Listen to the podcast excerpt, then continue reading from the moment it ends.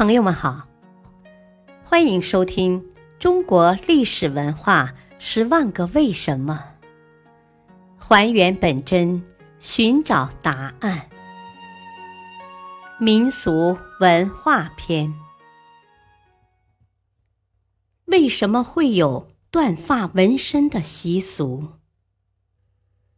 所谓断发，是剪短前额的头发，与脑后竖髻；纹身则是在身上用针或石块等刻画花纹，涂以色料。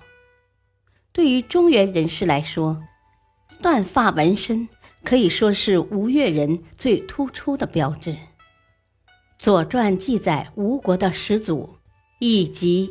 周文王的伯父泰伯迁徙到吴地后，即断发纹身以示从俗。越国人亦有类似记载。墨子便说，越王勾践是断发纹身的。越国使者朱发出使梁国时，更因越人断发之俗与中原礼仪不合，而和梁臣韩子辩争。吴越地区出土的文物中有不少纹身竖髻的人像，正是这种吴越风俗的反应。纹身，越以之为求荣也。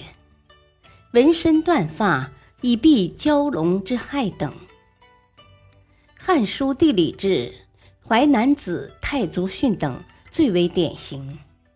根据文化功能说，研究者展开了种种合理的解释。有人持断发纹身是为了装饰的美事说，有人持是表达尊贵的尊荣说，有人持是为了拂除不祥的巫术说，有人持是保护生命不被动物侵害的避害说等等，还有人认为断发纹身习俗是一种古老的成人礼习俗及其标志的遗存。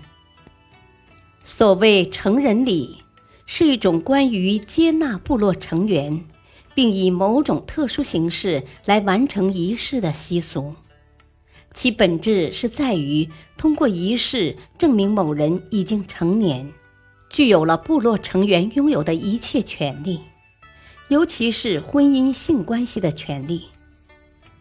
成人礼作为一种具有显著民族特点的风俗习惯。曾毫不例外地在世界各民族的社会历史的发展过程中存在过，只是因为地理环境、气候条件的不同，以及民族部落间的历史文化现实的差异，产生了不同的成人礼仪式。感谢收听，再会。